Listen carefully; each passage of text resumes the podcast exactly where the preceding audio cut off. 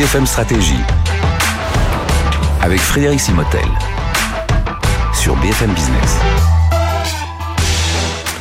Bonjour et bienvenue pour ce nouveau cours BFM Stratégie. Vous savez, chaque semaine, on vous donne quelques, on descend un peu dans le les coulisses euh, des stratégies des entreprises. On a soit Xavier Fontanier, ancien président d'Issilor, qui vient nous rendre visite, mais on a aussi notre partenaire, euh, le BCG Boston Consulting Group. Et aujourd'hui, c'est Sylvain Duranton. Bonjour.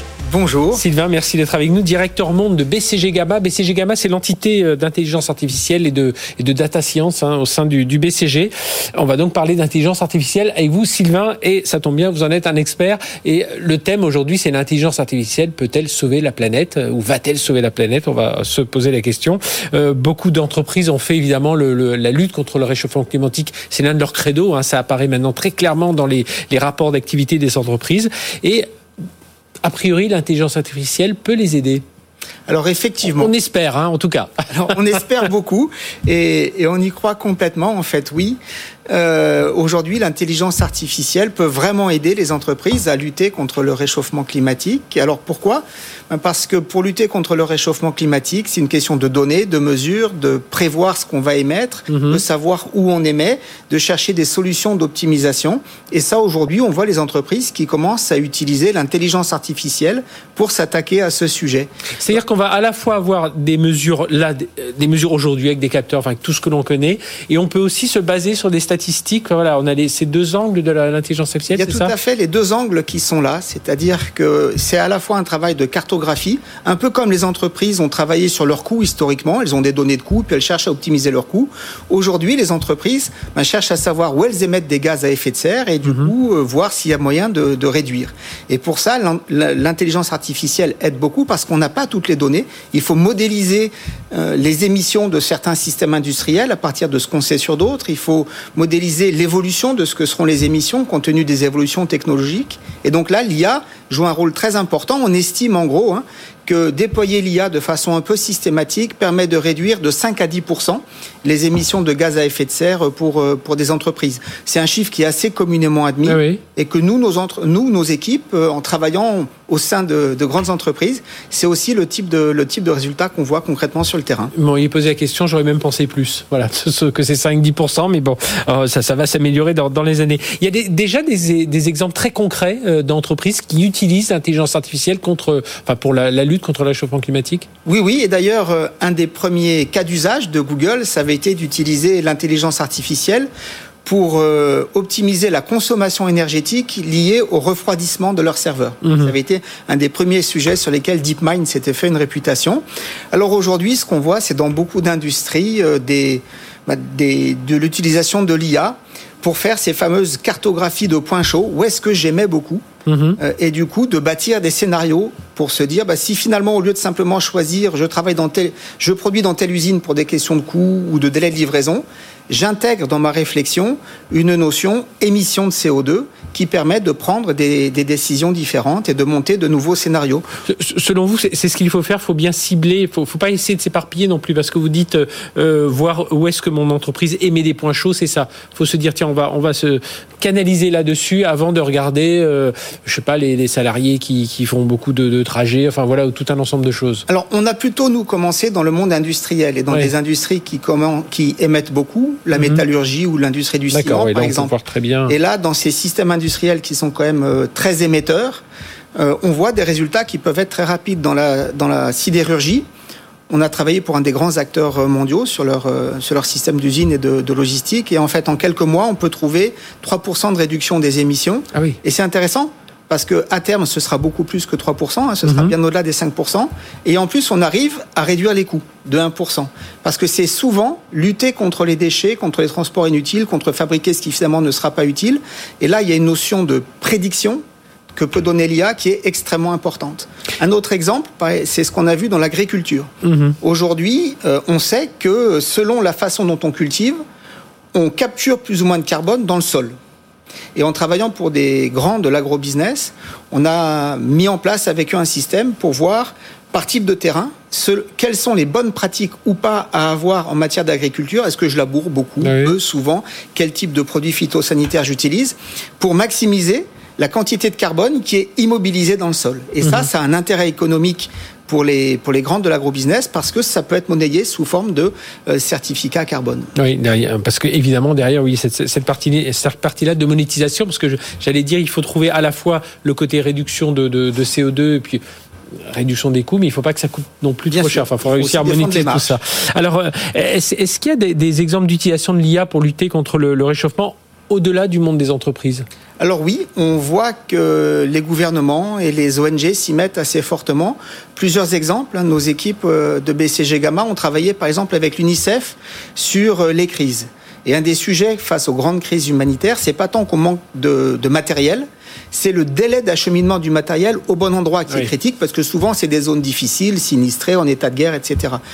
Et ce qu'on a bâti pour les équipes de l'UNICEF, c'est un système qui permet de cartographier l'ensemble des situations de crise qu'on peut voir sur la planète, mhm. il y en a beaucoup, et d'anticiper lesquelles vont vraiment dégénérer et nécessiter d'acheminer euh, du matériel, euh, de la nourriture, des médicaments. Et les quelques semaines qu'on peut gagner parce qu'on anticipe le fait qu'une crise va se produire quelque part, hein, c'est autant de c'est autant de gagner pour les pour les populations qui sont en souffrance. Vous avez travaillé avec le gouvernement indonésien aussi.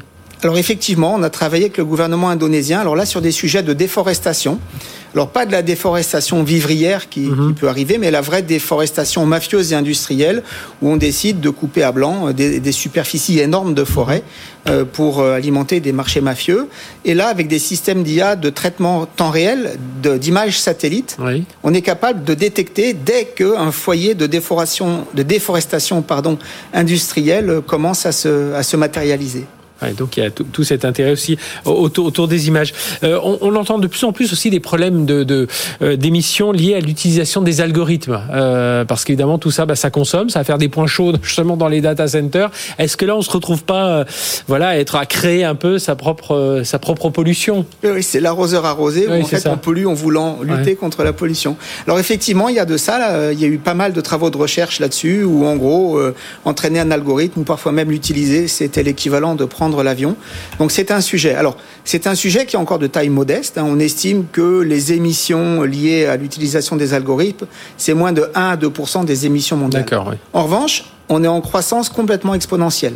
Et si vous regardez GPT-2, c'est l'un des modèles d'analyse de langage dernière génération, sa mise au point a généré en, équivalent CO2 à peu près l'équivalent de ce qu'une voiture euh, produit ou émet en roulant 700 000 km. Donc ah on est comme sur des choses importantes.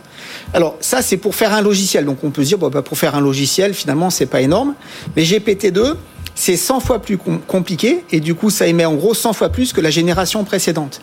Et donc, si pour la génération d'après, on passe de 700 000 km à 7 millions de kilomètres, là, on se dit qu'on commence vraiment à avoir un problème. pour avoir cette réduction de 5%, alors soit on, fait, on augmente vraiment de beaucoup, de 10-15%, et puis on peut réduire, euh, on peut absorber cette, cette, production. Et donc, il faut vraiment euh, beaucoup travailler là-dessus, et, et c'est possible, en fait. C'est ça mhm. la bonne nouvelle. Et il y aura un risque un jour quand même qu'on se dise tiens pour ce, cette partie-là ça ça va nous coûter trop cher. Il y aura tellement de data, tellement de, de machines à faire tourner pour faire tourner tous ces modèles mathématiques. Et, et, vous sur lesquels vous travaillez évidemment BCG Gamma, euh, il y aura un risque un jour que l'on dise non mais attendez là on va pas y aller. Euh, en si on ne fait rien, il y a un risque, c'est sûr.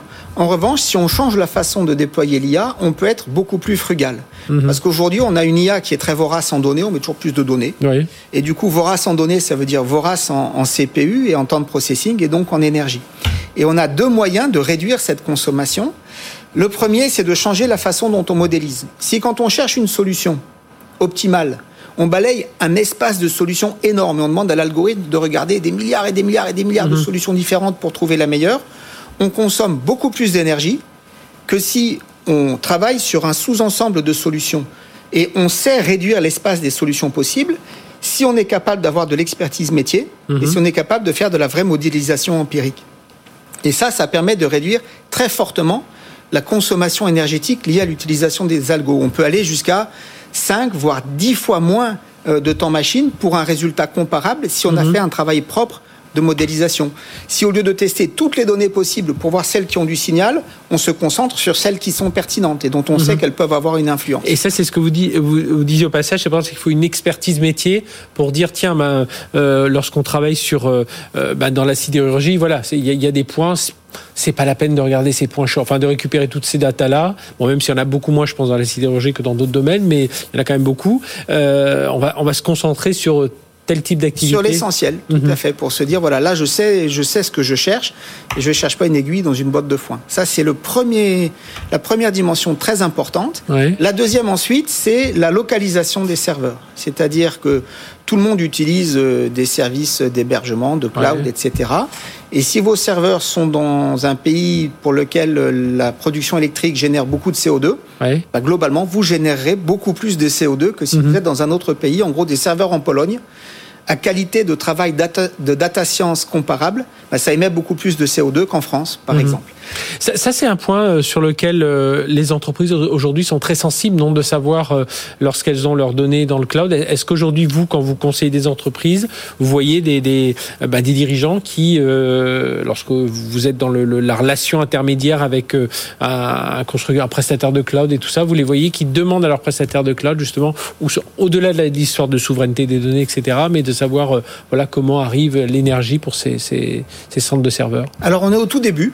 Et d'ailleurs, on a travaillé, nous, BCG Gamma, avec Mila, euh, l'Institut de, de recherche en IA de Montréal, dirigé par Joshua Benjo, pour bâtir un petit software qui est en open source, qui s'appelle Code Carbone, qui justement permet aux data scientists non seulement de voir combien ils produisent, mais combien ils émettent de CO2 de- au quotidien, chaque Mhm. qu'ils Ah travaillent, oui. mais aussi combien ils pourraient gagner en changeant la localisation de leur serveur. Ah oui. Donc nous, ce qu'on essaye, c'est d'évangéliser un petit peu dans le monde corporate sur ce sujet de- des émissions liées à la data science et notamment à la localisation des serveurs, sachant que Mila essaye d'évangéliser plus le monde de la, de la recherche sur ce sujet.